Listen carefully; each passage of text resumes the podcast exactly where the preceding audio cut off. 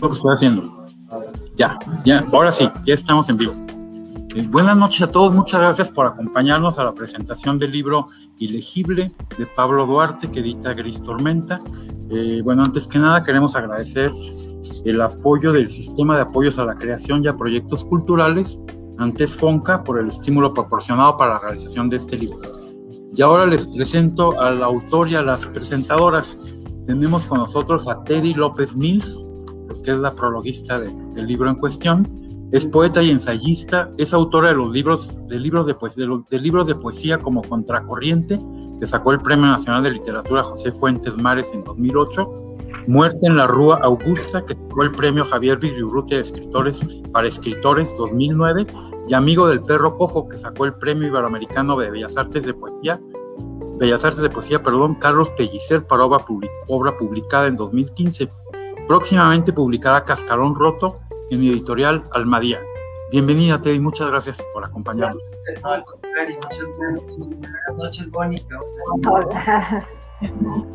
Tenemos también con nosotros a Mónica Nepote, quien nos va a hacer el favor de moderar esta mesa. Y ella es escritora y editora y autora de algunos libros de poemas como Hechos Diversos y La Voz y Pastor. Su práctica de escritura cruza la exploración de formatos y códigos visuales, electrónicos y performáticos. Actualmente realiza una investigación en torno a las personas no humanas. Y bueno, y el, por último, el autor del libro que está aquí conmigo y al que le voy a ceder. ¿Cómo vas a leer su biografía y, y, aparecer Pablo al mismo tiempo? Eso está muy interesante, quiero ver. sí, ¿verdad? Pablo Duarte es traductor, editor, ensayista y artista visual. Sus ensayos figuran en antologías como Breve Historia del Ya Mérito, del Ya Mérito, perdón, Historia del Ya Mérito, Arbitraria y Lo Infraordinario, entre algunas otras. Ha colaborado con medios como Tierra Adentro y Letras Libres, en donde también fue editor digital durante siete años. Ilegible es su primer libro. Bueno, Ilegible es un ensayo narrativo sobre el arte de escribir y el proceso de pensamiento literario detrás de la búsqueda del texto ideal. Eh, es el cuarto libro de la colección Editor de Gris Tormenta, editorial 100% queretana. Eh, y ahora le cedo el, lugar y la palabra a Pablo Duarte. Hola, ¿cómo están? Hola, ¿qué tal? Hola, Pablo. Hola. Muchísimas gracias por por haber accedido a platicar y a presentar sobre el libro. Muchas gracias por el prólogo, Teddy. Ya te había escrito, pero te lo quería decir en persona. Y muchas gracias, Mónica, por, por estar aquí. Pues muy bien, vamos a ver. Esperemos que esta presentación no sea ilegible. ¿O sí? Para que sea consecuente. Bueno, pues entonces asumo mi función de moderadora. Espero que no sea ese bonito y tradicional caso en de presentación en el que la moderadora habla más que los presentadores o que el presentado y el homenajeado, pero vamos a ver qué tal. Yo lo que quería, eh, estaba pensando hace unas horitas en que justo hace relativamente poco tiempo con Pablo compartimos un, un, espacio de diálogo en una entrevista que, bueno, una conversación que tuvimos para su programa de radio y fue como una conversación sobre el caminar y le hicimos caminando. Entonces pensé que me funcionaba la analogía de ubicar un texto como, como territorio, ¿no? Y como suelo decir antes de ir a una montaña, le pregunto a quién ya fue, ¿no? Entonces en ese sentido le diría a Teddy, Teddy, tú ya que, tú que fuiste la primera que tuvo, bueno, aparte de los editores, obviamente, ¿no? Este contacto con el texto, ¿Cómo, ¿Qué nos puedes decir de este, este ensayo? ¿no? ¿Cómo lo abordaste? O sea, si lo vemos como vamos a explorar ese territorio, ¿cómo llegar a ese, ensayo? Para empezar, lo primero que diría es que, es, contrario a es un libro bastante legible. Hay mucho ruido. Sí, hay mucho ruido. ruido. A ver, creo que ya. ¿Sí? Pero ya se, ya se congeló Pablo. Exacto, ya se desconectó. Ah, ahí está, ya llegó. Ahí estás. ¿Ya está? Bueno, cuando yo recibí el, escrito, para empezar me, me, pareció una buena técnica de mercadotecnia ponerle a un libro y cuando uno ve eso en una mesa de novedades, se pregunta, bueno, ¿es esto un libro que significa? Entonces yo inmediatamente me pongo a ese Eso primero. Yo cuando recibí el manuscrito y leí el manuscrito, el compuscrito, como se dice ahora, sí me pregunté, bueno, ¿cómo, cómo le voy a hacer para prologar un libro que excluye cualquier explicación, que excluye cualquier exégesis, que excluye cualquier, cualquier aclaración. Entonces decidí que en vez de, eh, me empecé a buscar puertas, digamos, entradas al texto y decidí que no había manera, que incluso que era, que no, no se valía inventarle entradas que el texto no tenía. Entonces, opté por convertirme, por darle la vuelta al texto, digamos, rodearlo como si hubiera sido una especie de fortaleza, porque sí es una fortaleza que parece inexpugnable, a la hora de la hora entras, pero entras solamente, solo pude entrar con mis propias palabras, o digamos, no ni siquiera con mis propias palabras, mimetizando el procedimiento de Pablo. Eso fue lo que hice. Mimeticé primero el, el procedimiento de Pablo, que es un procedimiento desordenado y de desconfianza y de, de, un, bueno, más bien yo diría que es de un caos deliberado y muy organizado, que tiene un centro, pero que constantemente lo está poniendo en riesgo. Entonces, dada, digamos, esa fue como mi base. Con esa base decidí, bueno, casi como clavar picas, ¿no? Ver, cómo escalaba esa fortaleza para, más o menos asomarme en ese texto que se llama ilegible. Y tomé la decisión, como ya te dije antes, como ya les dije antes, de no explicar casi nada, de bordearlo, de no interpretar y de proponer de proponerme como una especie de discípula de Pablo Duarte. Eso fue lo que hice. Pablo Duarte propone una, propone una serie de talleres.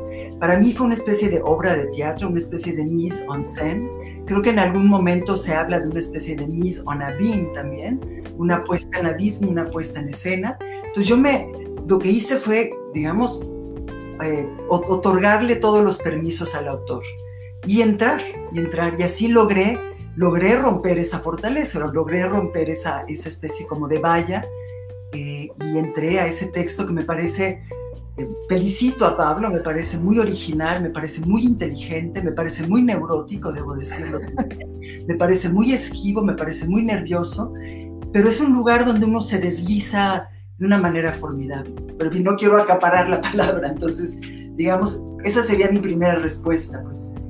Sí, a mí me gustaría irme ahorita con Pablo y después regresar a, a este juego que dices que me pareció muy interesante, ¿no? Como el asumir o ejecutar un, o situarte como un personaje del, del taller, ¿no? Y, ya que en tu, en tu prólogo hablas de, bueno, hay, hay, un, hay quien da la bienvenida, ¿no? Hay quien, quien recibe, entonces voy a pasarle el, el micrófono a Pablo para que nos reciba y mi primera pregunta, Pablo, para ti sería como, bueno, más bien, mi, primero una acotación, ¿no? Que, que les decía yo a, tus editores, ¿no? Que, bueno, habían logrado por fin arrancarle el famoso texto prometido de Pablo Duarte.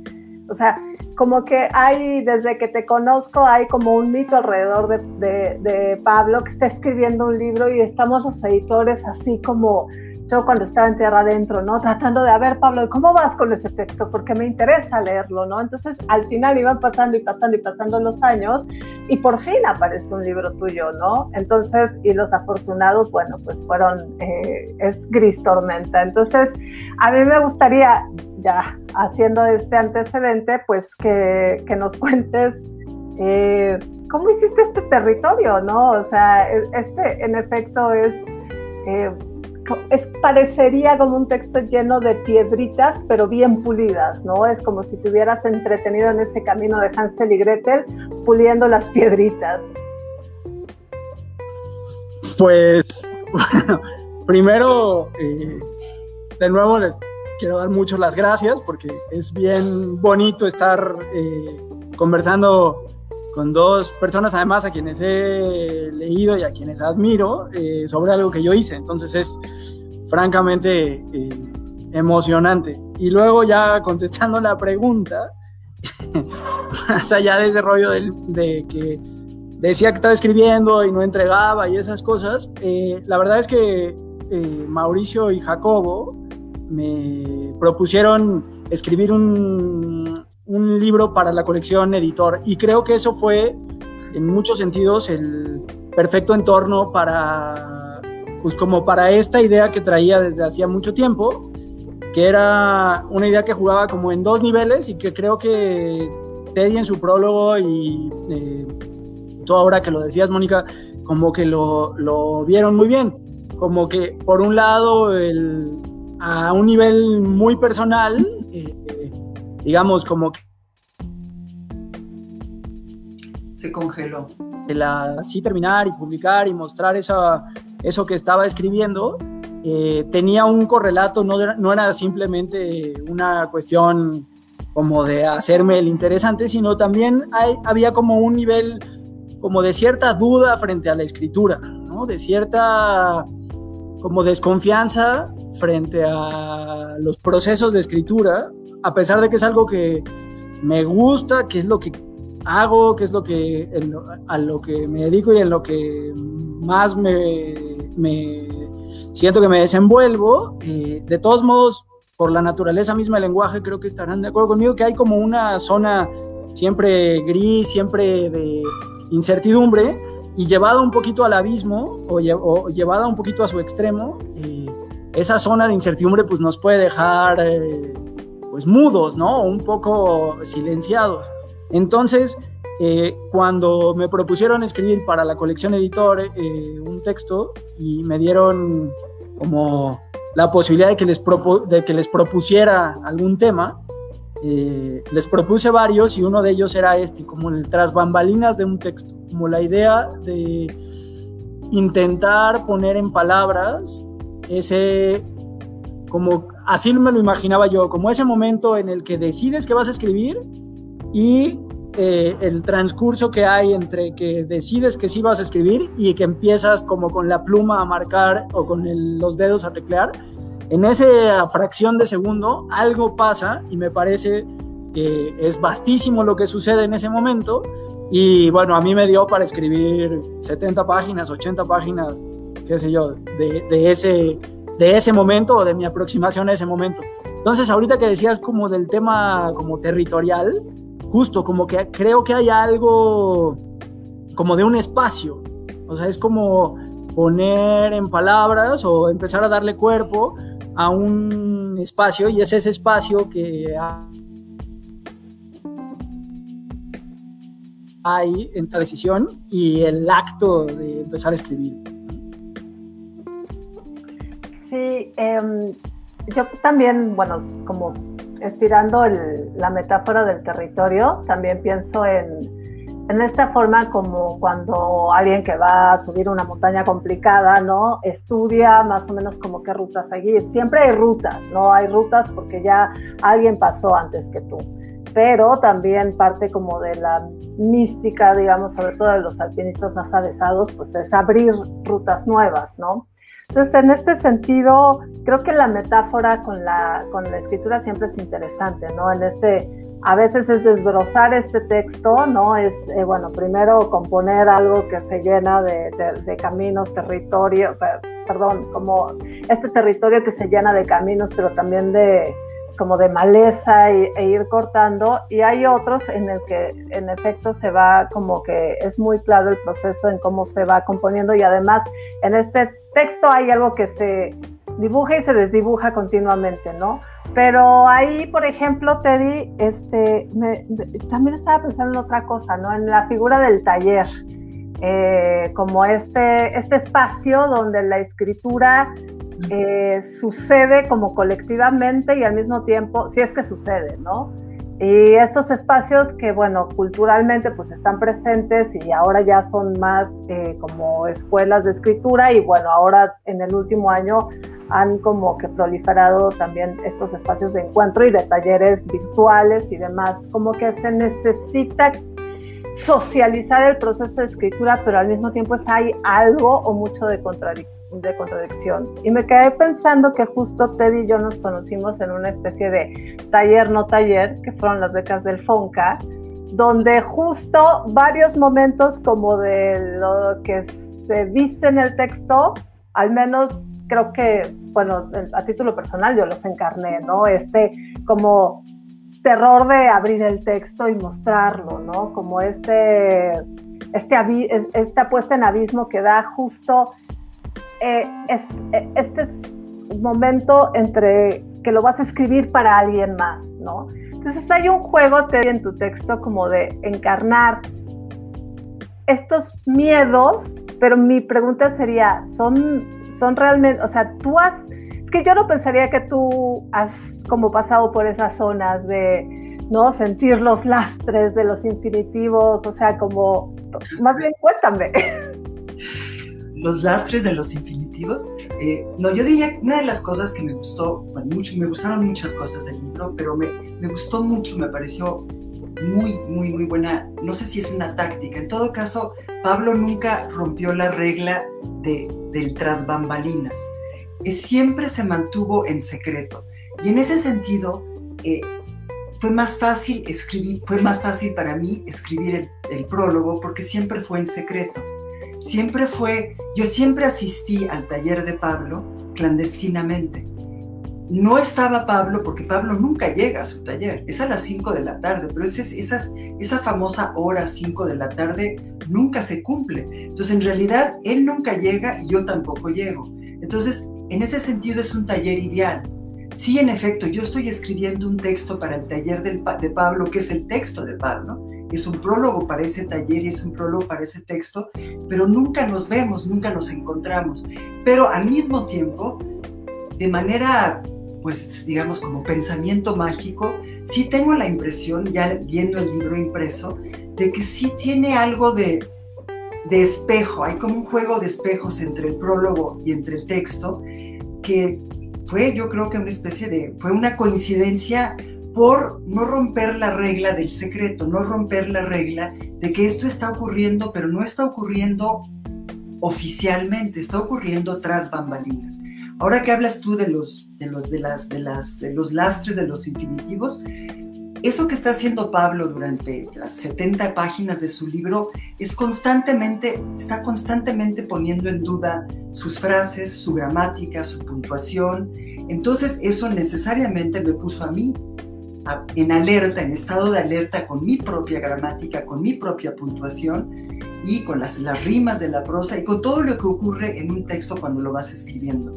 Al mismo tiempo, creo que Pablo, de una manera muy especial, se coloca en un nicho, en una tradición del texto que se escribe en contra de la escritura, del texto que declara que la escritura es imposible. Digamos, uno de los, de los, de los maestros de esa tradición es Malarmé. Ahora, pero Malarmé en el caso de un poema lleno de silencios. Otra cosa que tiene muy singular y legible es que no hay silencios. Nunca hay silencios. Y eso también me pareció muy interesante. Es un texto lleno de palabras, pero de palabras en constante movimiento.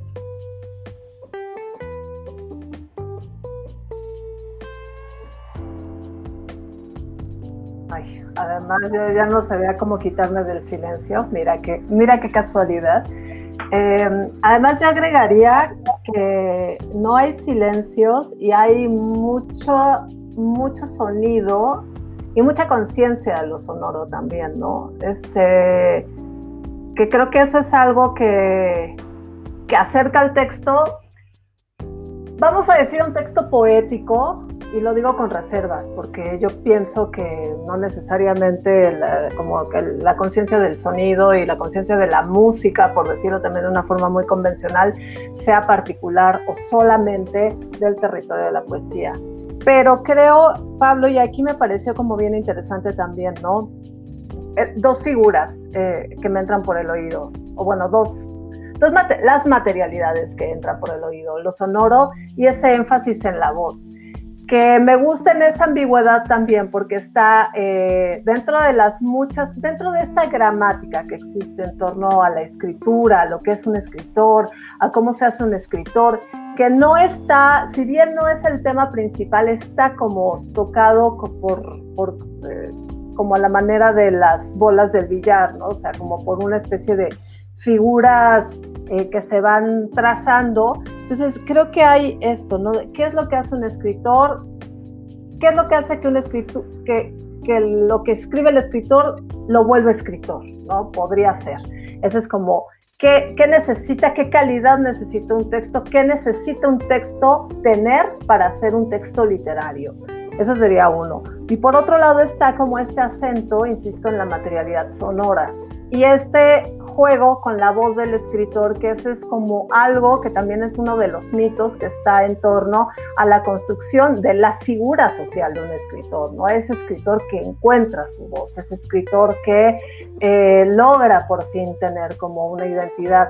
Y, ahí también está el juego con la voz material, ¿no? Pero tú eres una persona que entre las muchas cosas que has hecho, trabajas con lo sonoro, no solo en la locución, porque además creo que tienes mucha conciencia de las palabras y de los espacios sonoros, pero también has hecho piezas sonoras, ¿no? Dentro de tus exploraciones eh, como, como artista interdisciplinario, multidisciplinario, como lo queramos decir. Entonces quisiera que contaras un poquito de eso, ¿no?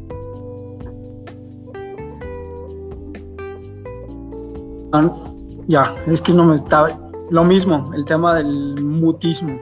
Este, sí, bueno, antes de contar eso de las exploraciones sonoras, eh, ahorita que decían, como que me llamó la atención eh, la idea del, como de la cantidad de palabras y de la ausencia de, son, de silencios. Y creo que hasta ahora que lo decían, no es algo que lo hubiera pensado tan claramente.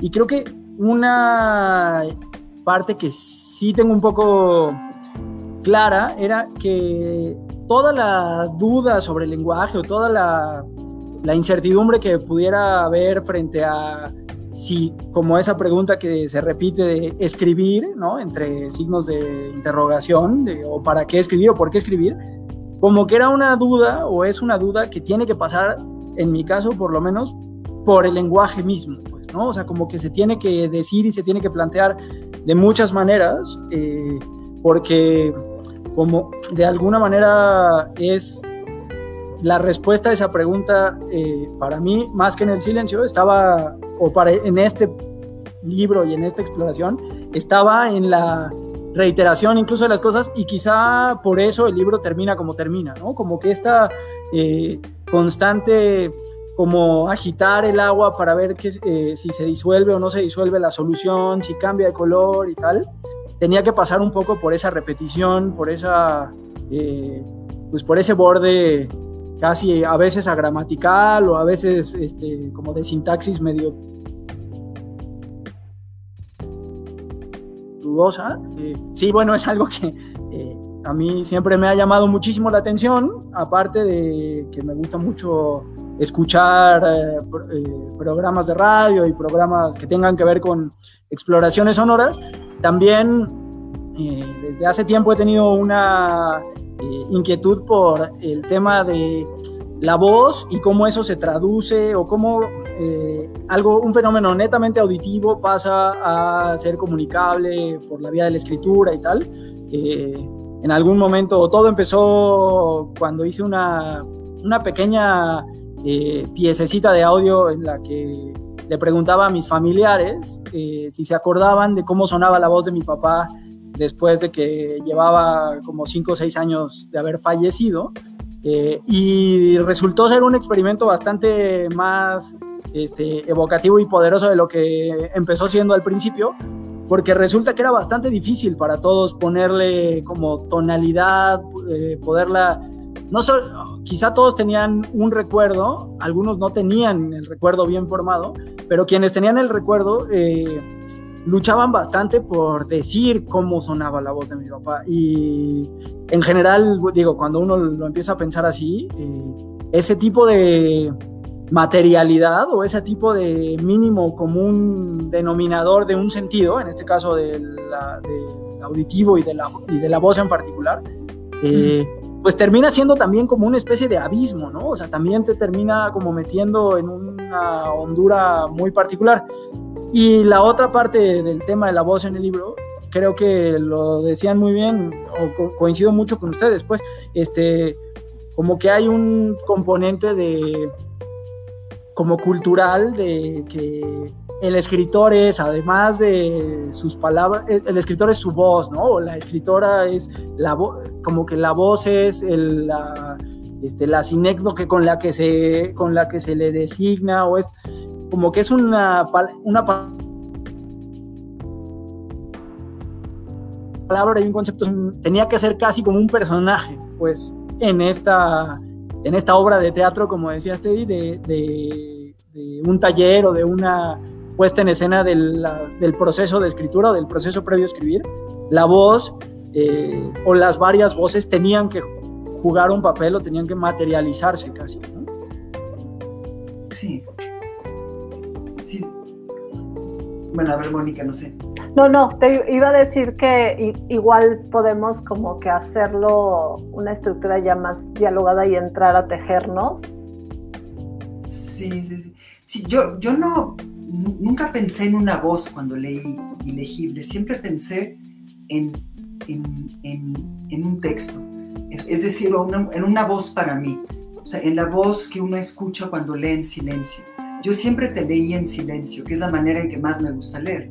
Este, entonces no tengo el culto a la voz y tampoco hablo, cuando hablo de un escritor, no hablo de esa voz, de la voz del escritor o de la voz de la escritora. Entonces eso nunca fue para mí un problema o un destino en tu texto. Había otras cosas que me parecieron, digamos, una forma de, una forma de desplegarse, de, abrir, de, abrirse y de cerrarse constantemente, una forma de palpitación que había en la, aunque palpitación suena un poco cursi, pero que había en, la, en, el texto que a mí me pareció siempre, siempre muy, no diría que atractivo, porque no es un texto atractivo, no es un texto fácil, es un texto, es un texto, y, tampoco diría que es un, texto poético, cosa que me gustó muchísimo, porque me habría decepcionado, me habría decepcionado que después de plantear todo el, el asunto de, bueno, se puede escribir, te fueras por la tangente de la poesía y no lo hiciste.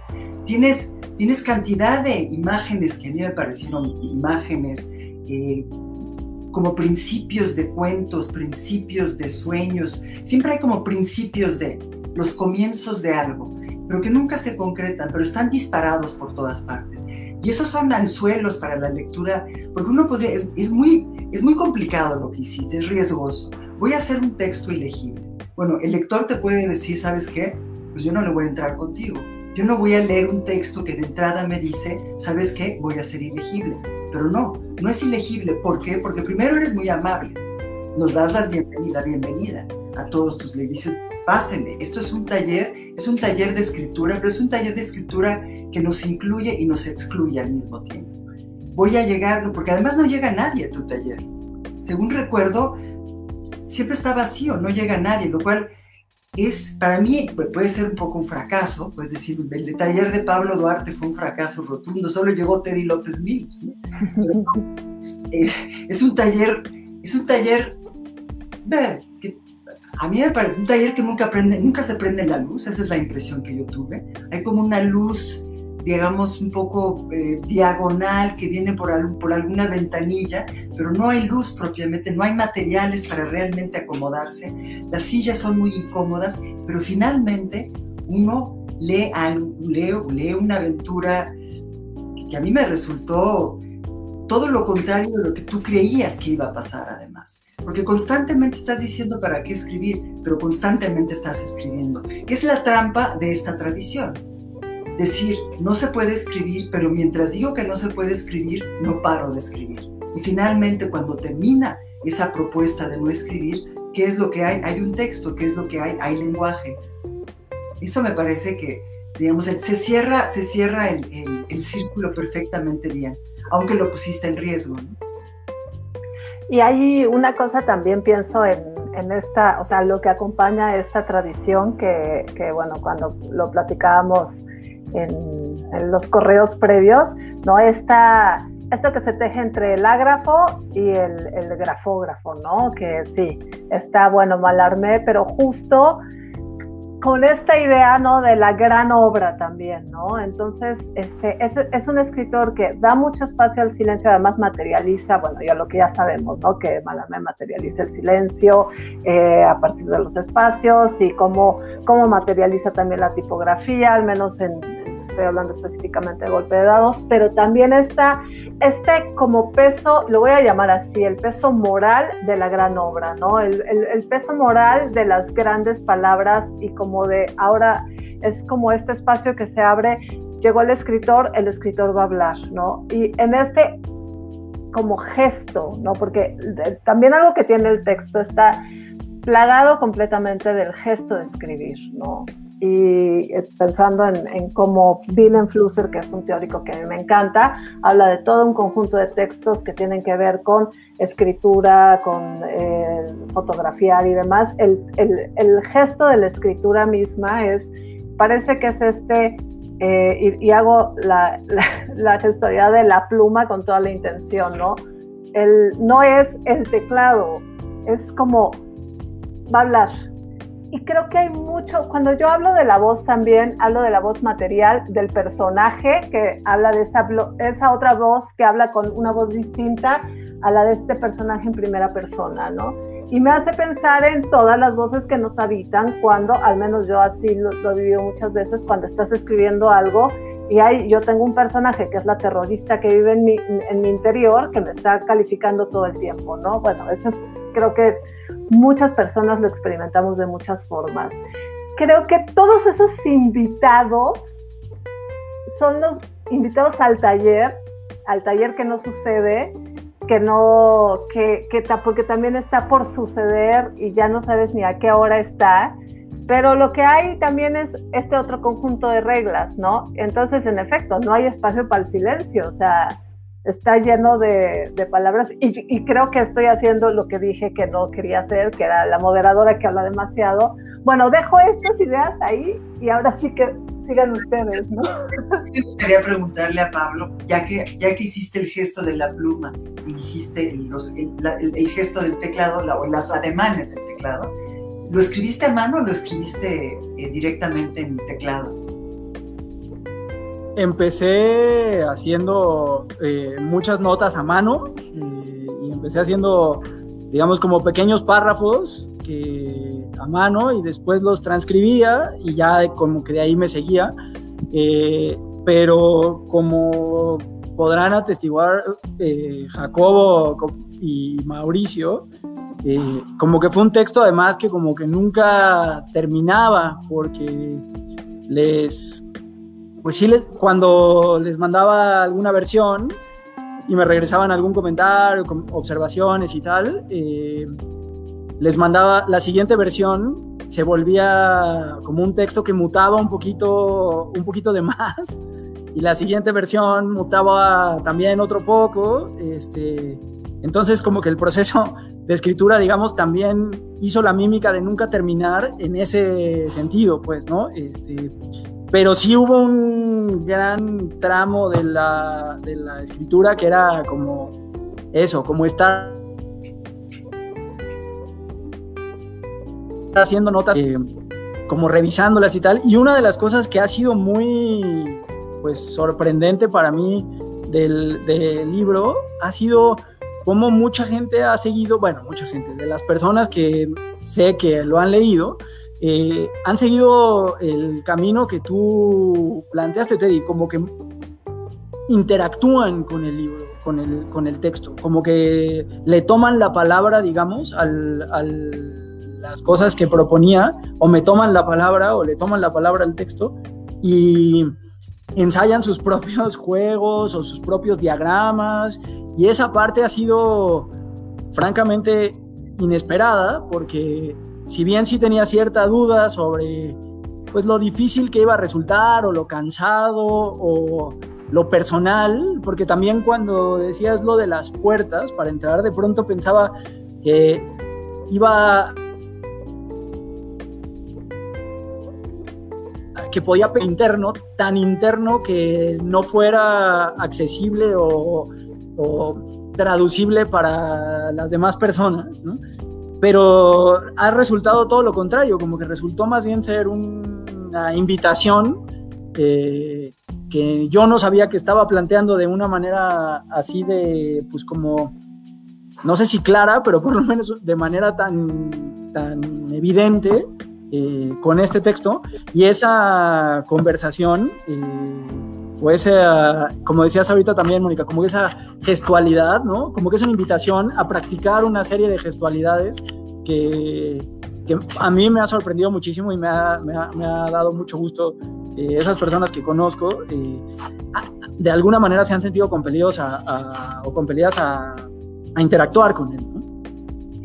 Bueno, además porque tú propones, eh, tienes, tienes listas, tienes un decálogo, entonces, por ejemplo, tienes en la página 37, este texto no es, y entonces pones todas las cosas que no es el texto. Luego tienes este texto es, más bien, una manera de oscurecer el desconocimiento. Ese sería lo, es lo primero que no es este, ¿qué es este texto? Un entretenimiento rebuscado, un experimento fallido, una voluntad de no decir nada, una presdigitación amateur, una repetición de consignas, una exposición desordenada de ideas complejas. Y sigue, ¿no? Luego tienes en el decálogo, que me pareció, que realmente uno puede escribir algo con lo que tú escribiste. O sea, sí podrías hacer un taller. Hay, aquí hay la, digamos, este, podría usarse tu libro para hacer un taller, un taller siempre tras bambalinas. Insisto en que ese, esa, digamos, esa regla, que no la rompieras, me pareció, a mí me gustó mucho ir a ese taller, pues, ese, ese taller escondido. En tu, en tu en tu decálogo, que es un decálogo además muy amable, porque lo primero que dice tu decálogo es piensa en tu lector, escribe sin pensar, cuida tu, tu lenguaje, no te feches, usa, usa frases simples, son todas las instrucciones, sugerencias de tu decálogo son accesibles, son fáciles de aplicar. Entonces, sí, en efecto, eso que, que dices que creías tú que no iba a ser un libro digamos, no iba a ser un puente, no iba a tender puentes tu libro, al contrario, constantemente los está atendiendo. Además es un libro con sentido del humor. Que eso Totalmente. nunca, nunca, nunca, o sea, podrías haberte tomado muy en serio. No te tomas en serio. Todo el tiempo lanzas, lanzas una, una idea, lanzas una consigna, lanzas una propuesta y luego tú mismo la vas, la, la vas deshaciendo en el camino. ¿no? Y bueno, se acabó. Entonces comenzamos otra vez el taller. En ese sentido es muy está en constante movimiento. Yo nunca me aburrí a leerlo, que es otro riesgo de este tipo de escritura no escritural, que te puedes, puede ser, porque, porque afortunadamente no lanzas teorías tampoco. Eh, esquivas las posibles teorías que, que generalmente las teorías acerca de la no escritura son, pueden ser abominables, pueden ser monstruosas, ¿no? no te vas por ese camino, cosa que también me pareció muy original en tu libro. Sí, hay también eh, como opciones. No, te, quería dar las gracias, Teddy. Muchísimas gracias por esa lectura, la verdad. Sí, hay, hay opciones que das que son también como, como gestos muy generosos, ¿no? Como, como ya decía Teddy, o sea, no solamente el, quien escribe es amable, sino además regala, ¿no? Hay un momento donde, bueno, la historia del farmacéutico, ¿no? En algún momento ya se pone interesante con el tema alienígena, se los regalo, ¿no? Ahí hay un montón de hebras. Yo, por ejemplo, me quedé con el pienso del pez por obvias razones, ¿no? Ah, Porque Sí, yo ahí tengo ganas de hacer mi propio ejercicio. Y, y me quedo también, aunque es, es, muy feo este, irme al final a decir cómo se terminan las cosas, me quedo como con, con esa renuncia, aparente renuncia final. Y digo, ese listado como de razones por las que no vas a escribir el texto, ¿no? Pero a mí también me parecía interesante este mecanismo como fluxus, ¿no? Como de, del instructivo con todo este arte de los años 50 que, o esas listas, ¿no? Y, no sé, ahí quería también como, bueno, aprovechando que te di, hablaba de estos decálogos, como preguntarte más por esos recursos, ¿no? Pues sí, o sea, hay un, por lo menos, eh, digamos, de pasada y de, miradas y tal, eh, sin duda estaba como consciente de ellos. Y una parte que... Eh, digamos, tenía un componente muy personal, el, libro, pero también estaba como muy consciente de que el libro pertenecía a una colección con, una, con un sentido muy definido o con una idea muy definida detrás de la colección. Y la idea de la colección editor, que además me parece muy singular en, pues en el panorama, por lo menos hispanoamericano, ¿no? de estar eh, hablando de procesos, de eh, testimonios eh, alrededor de las zonas más visitadas de la literatura o de la, de la cultura literaria, como que me hacía pensar que tenía que integrar o que tenía que de alguna manera tener una como una salida o una serie de recursos o una, sí, como, si no puertas, por lo menos ventanitas con cuerdas por las que la gente pudiera entrar y que se pudiera vincular con, las, con los demás eh, libros de la colección. Y la manera en la que traté de hacerlo fue justo... Eh, leyendo digamos, no, no, sé si teóricos, pero sobre todo escritores de, de, esa tradición, ¿no? De la tradición de los 60s y de los 50s, y donde me detuve mucho, o, un escritor que al final estuve leyendo bastante porque me parecía que tenía ese tipo de humor, ahorita que decían, que permitía no tomarse en serio y al mismo tiempo no claudicar o no ceder solo a la, al, al, al, gozo, digamos, como carnavalesco o a la payasada, por decirlo de alguna manera, era, este, por ejemplo, Donald Bartelme, ¿no? Con sus, este, con sus cuentos así disparatados y con sus textos sobre, pues defendiendo una versión de escritura posmoderna muy particular o muy suya, eh, que me parecía que, como en su momento, o sea, en los ochentas, cuando él escribía, este, hablaba de que no estaba terminado, a mí me parecía que sí, que sin duda no es algo que esté acabado, son preguntas que continúan como todas las otras preguntas o como muchas de las preguntas este, pues del siglo XX que siguen vivas, siguen latentes, siguen sin decidir o siguen eh, vigentes y necesarias. Me parecía que como que por ahí había como que restarle este rollo de... Mm, como un texto muy, muy, muy personal y que se volviera también algo que dialogara con ciertas tradiciones, ¿no? Entonces sí, como que las listas, las instrucciones y esta como disposición un poco prescriptiva también tiene que ver con esa, con esa serie de lecturas, sí, seguro. Y también hay algo de, no sé si seas este, lector de David Markson. Sí, sí, sí, sí. Tiene algo, hay algo ahí de, como la, la, novela que no se puede hacer. Eh, no diré, no diré esa palabra tan, tan, ya tan, tan, tan usada del fragmento, porque afortunadamente no, no, es, no es fragmentario tu texto. Yo soy, yo soy, este, yo soy fan de las listas. A mí me gusta mucho hacer listas. Y eh, hay, una tradición de decálogos. Tú te fuiste, te, te ceñiste bien a esa tradición. Tu decálogo es un decálogo ortodoxo. Eso también me pareció pareció una, una, muy buena idea, que no te dispararas por el lado surrealista de los decálogos, sino que estableciste un decálogo muy ortodoxo. Y el final, que de algún modo te regañas al final porque dices todo lo que no hiciste, es, es algo que me ¿por qué, por, qué, ¿por qué decidiste poner al final del libro? Me gusta mucho, por lo demás, esta, eh, dices, es una en la última sesión, donde las personas inscritas entregaban para su lectura crítica el trabajo final que evidenciara su competencia en el manejo de los recursos planteados en cada una de las sesiones del taller, aunque en esta ocasión el salón permanece vacío. No hay nadie. Y de ese nadie, de ese salón vacío, estableces una lista. Es una lista, pues, de algún modo es una lista negativa de todas las cosas que no se pudieron hacer ¿Tú crees que esas cosas no se pudieron hacer? Por ejemplo, la intención terminar, pero el texto no se dejó. Me puso una vara muy alta, no llegué y preferí no entregar nada antes que hacer el ridículo, etcétera, etcétera. Todas agarran esa, esa, se van por ese camino. Preferí no hacerlo. Escuchar a los clásicos. Es como Bartleby, ¿no? Sí. Sí, y sí, había como una, por un lado me parecía que el, como que el taller tenía que incluir también eh, de alguna manera su propia cosa, digamos, como que el taller que, eh, o en esta neurosis de estar mirando, del texto mirándose a sí mismo constantemente, tenía que también mirar eh, sus debilidades y encontrarle la manera de lidiar con esas...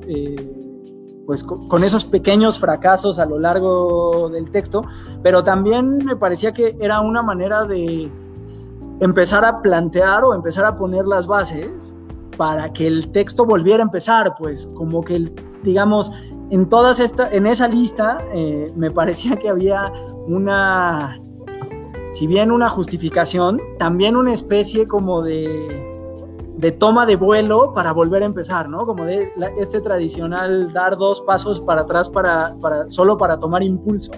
Me parecía que era una lista un poco como que permitía tomar impulso. Este, parece esa última sección en la que, digamos, volvemos a estar invitados a un nuevo taller. Sí, sí, sí. Yo quería, bueno, no les pregunté a los organizadores si nos iban a pasar como preguntas o comentarios y que, estoy... Mauricio me hace la seña de que sí.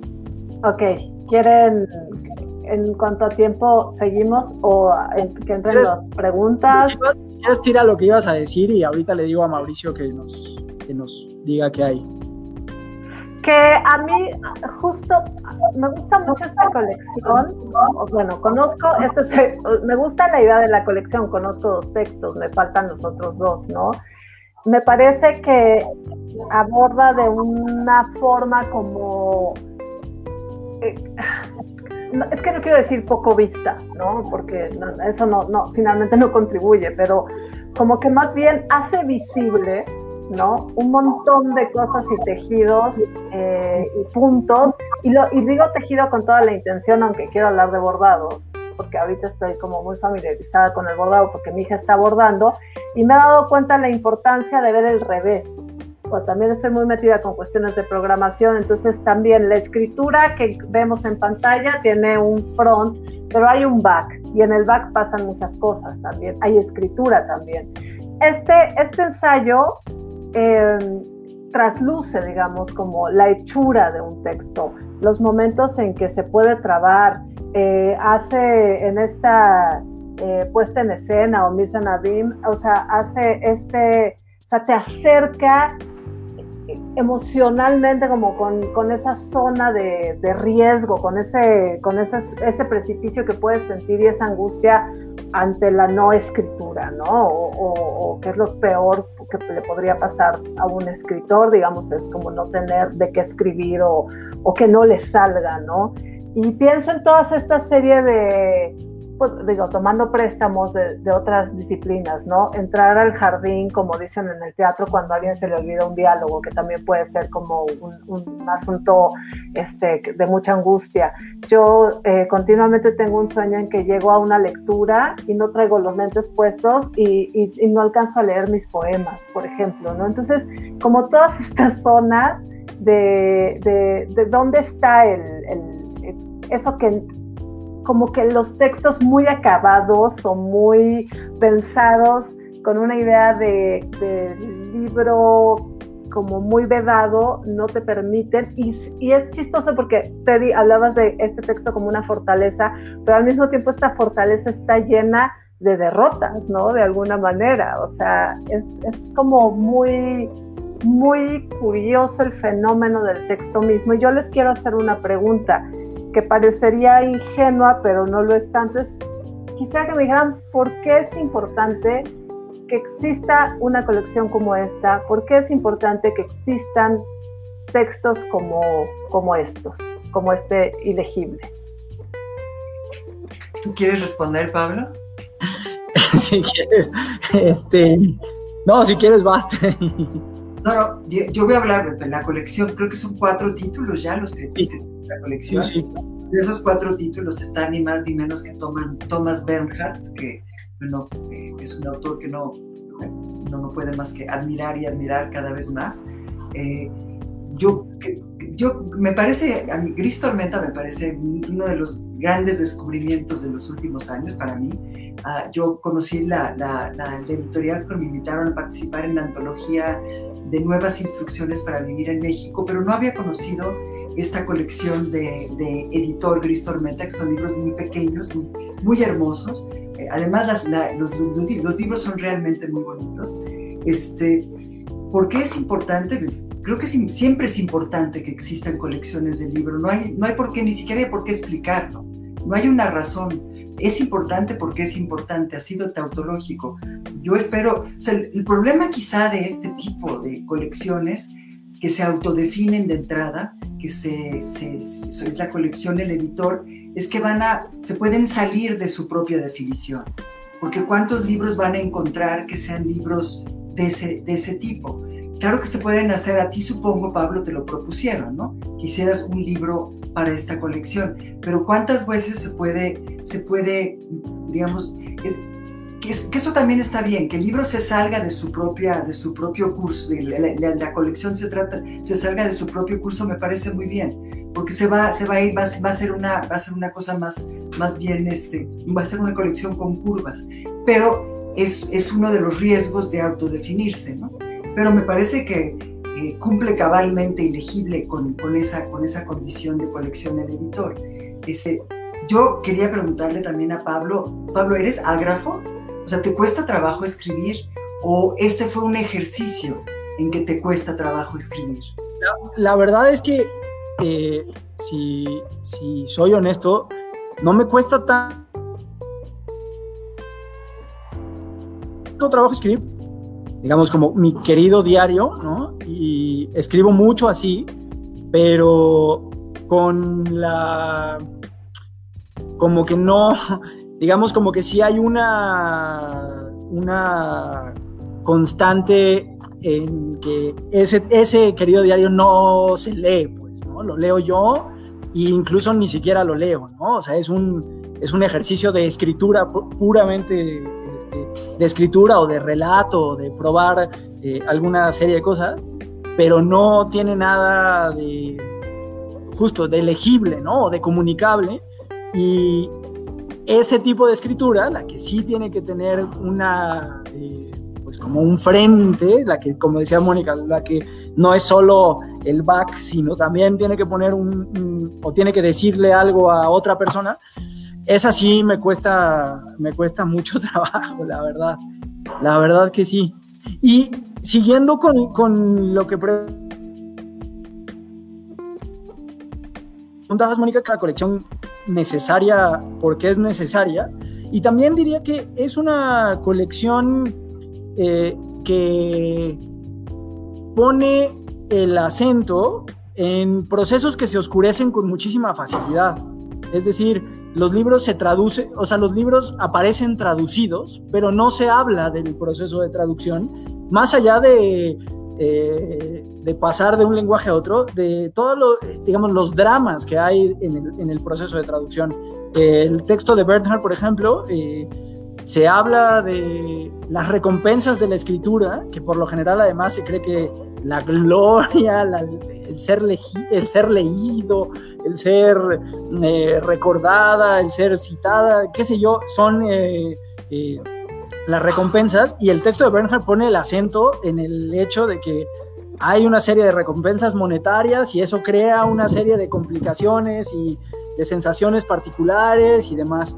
Y el texto de, sobre Claudio López La Madrid, el de Echeverría, eh, también pone, me parece, o echa luz o eh, revela, qué sé yo, eh, que los editores y las editoras son, eh, son figuras o son eh, personas con vocación, con una vocación igual de problemática, igual de contradictoria, igual de compleja que, los, que las escritoras y los escritores, y que mucho de eso, así como se, se busca en las notas, no necesariamente en la biografía, pero en las notas, en las obsesiones y demás de, las escritoras y los escritores, alguna clave para entender eh, su obra, eh, la edición también es una especie de obra y este es un testimonio de, esa construcción de una obra que queda, en este caso, trunca o, que queda interrumpida.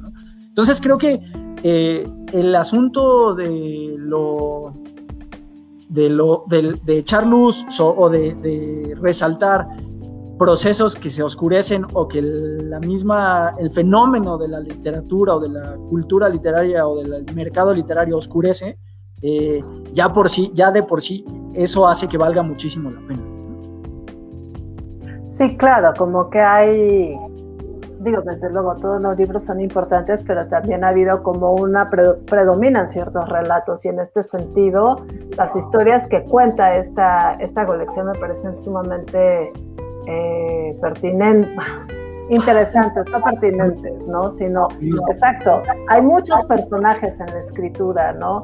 hay muchas entidades que escriben y que están detrás del, del son, no solo de la figura del escritor, del canon, ¿no? Entonces, ¿dónde está todo eso?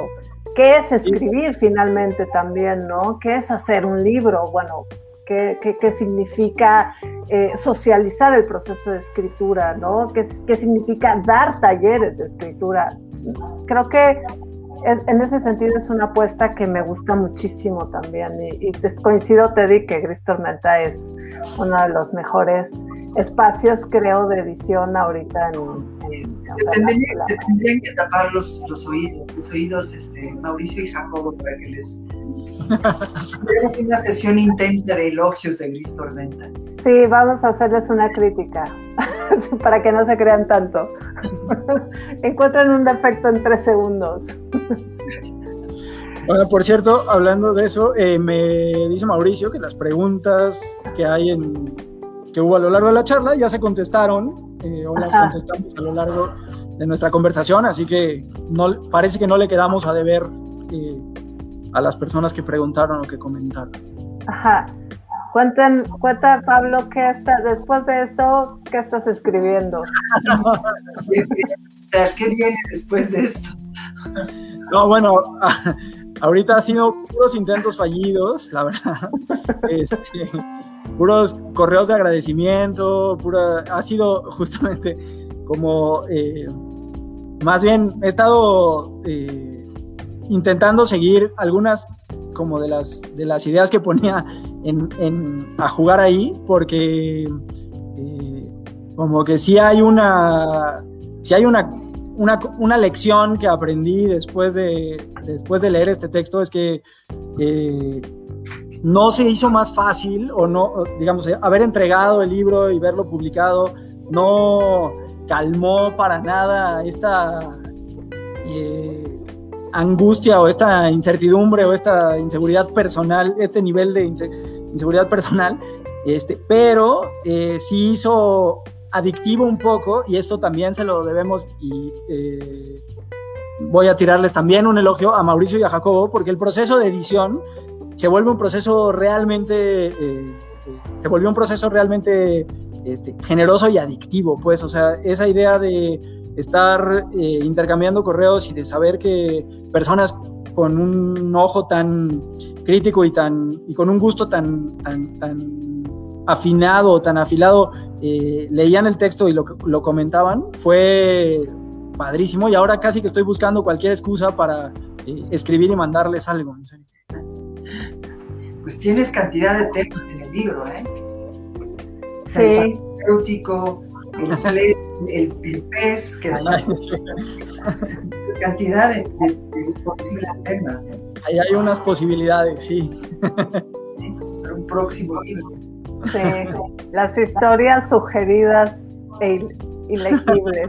creo que, creo que la, no, no debe perderse nunca la inseguridad y la incertidumbre. Ese es un buen punto, ¿cuánto sí? Me parece fundamental conservarlas, porque si no sí, si no, si no empieza la, la, escritura vanidosa, ¿no? Ya. Y mecánica, ¿no? Sí, aprendes, aprendes, digamos, tienes tus muletillas, te acostumbras a ellas, aprendes a escribir como tú sabes ya escribir y no te sales del cauce, creo que eso nos puede pasar a todos y hay que tener mucho cuidado. Entonces, esa como señales de alerta constantes que hay en tu texto, creo que no hay que perderlas jamás, ¿no? ¿Qué es lo que ayer, por cierto, estaba leyendo un cuento de Bartelme ayer en la noche, un cuento que se llama eh, City Life, ¿no? que me, me, gusta mucho además esa manera en que, en que el, el, cuento se plantea, se, se, se, pone en una superficie muy resbalosa, ¿no? Constantemente, o sea, vas avanzando y te quita lo que tienes. Bueno, me parece, pero finalmente escribió una obra pues, bastante grande, Bartolomé, ¿no? Sí lo puedes hacer. Con, esa, con, ese, con ese piso resbaloso, sí se puede hacer, ¿no? Con lo que tú planteas, sí se puede hacer. Que no te estoy dando ánimo, ¿eh? tampoco ah, siguiente libro. Sí, pero es una recomendación para que no te tardes 15 años en sacar un segundo libro. Ya, ya formaliza el taller. Exacto. No llegaremos. A las 5 de la tarde. Elegible un taller que no que nunca suceda, pero que esté planteado en un espacio físico. Sí, sí, sí, sí, el famoso salón que yo veía a oscuras. pues, ¿qué sigue?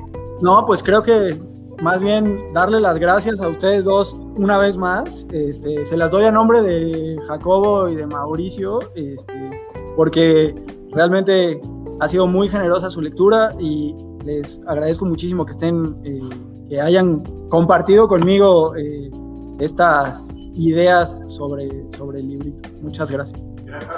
Y también hay que agradecer mucho a Gabriel y al Museo de la Ciudad de Querétaro, por, al Museo de la Ciudad que nos recibió aquí, que nos permitió hacer esta, esta transmisión. Em, hay que decir nada más que Ilegible está en su librería de confianza, está en la Comezón, nuestra querida amiga Comezón en Querétaro, está también en varias en impronta, seguramente está en Casa Tomada, en proyectos que son también muy afines y, parecidos a, Gris Tormenta, ¿no? Entonces hay que apoyar la edición independiente, las librerías independientes, los autores independientes. en efecto. Sí, sí, sí. Pues muchas gracias a Mónica, muchas gracias Pablo por hacer el prólogo, a Mario Sí, un, gusto verles, aunque sea por, por pantalla. Bueno, me van a vacunar a mí antes que a ustedes, entonces los privilegios de la edad me van a tocar. Pues yo sigo cinco minutos después que tú te di ahí que Pablo se quede encerrado y ya nos vamos a tomar café. Ahí estamos todos formaditos. Muy bien. Pues, bueno, muchas gracias. No, al contrario, sigan cuidando mucho y este, pues, muchas felicidades por elegir. muchas, muchas felicidades y qué, qué, padre que estén los dos ahí en ese texto. Sí, sin duda. Compartiendo lomo. Bueno, pues muchas gracias y muchas gracias a todas las personas que se conectaron. Ellas no vieron. Ellas no vieron, pero aquí había gente, no sé si se ve ahí. Sí. Saluden. Hola. Oh, sí. ¿Se ve? Y ahí, atrás hay unas gorditas de migaja. Híjole, eso sí no se los voy a perdonar, ¿eh? y acá, acá hay una estufa vacía. Muchas gracias. Muchas gracias. No, pues, ¿Y andan por ahí Mauricio y Jacobo? Sí, por aquí andan, pero son penosos y no quieren, no quieren aparecer. Bueno, pues muchos saludos a Mauricio y a Jacobo también. Sí, Teddy, muchas gracias. Muchas gracias, sí. Muchas gracias, Mónica. No, a ustedes. Gracias. Bye. Mónica, te cuidas mucho. Sí, tú también, Teddy. Hasta luego. Felicidades. Chao.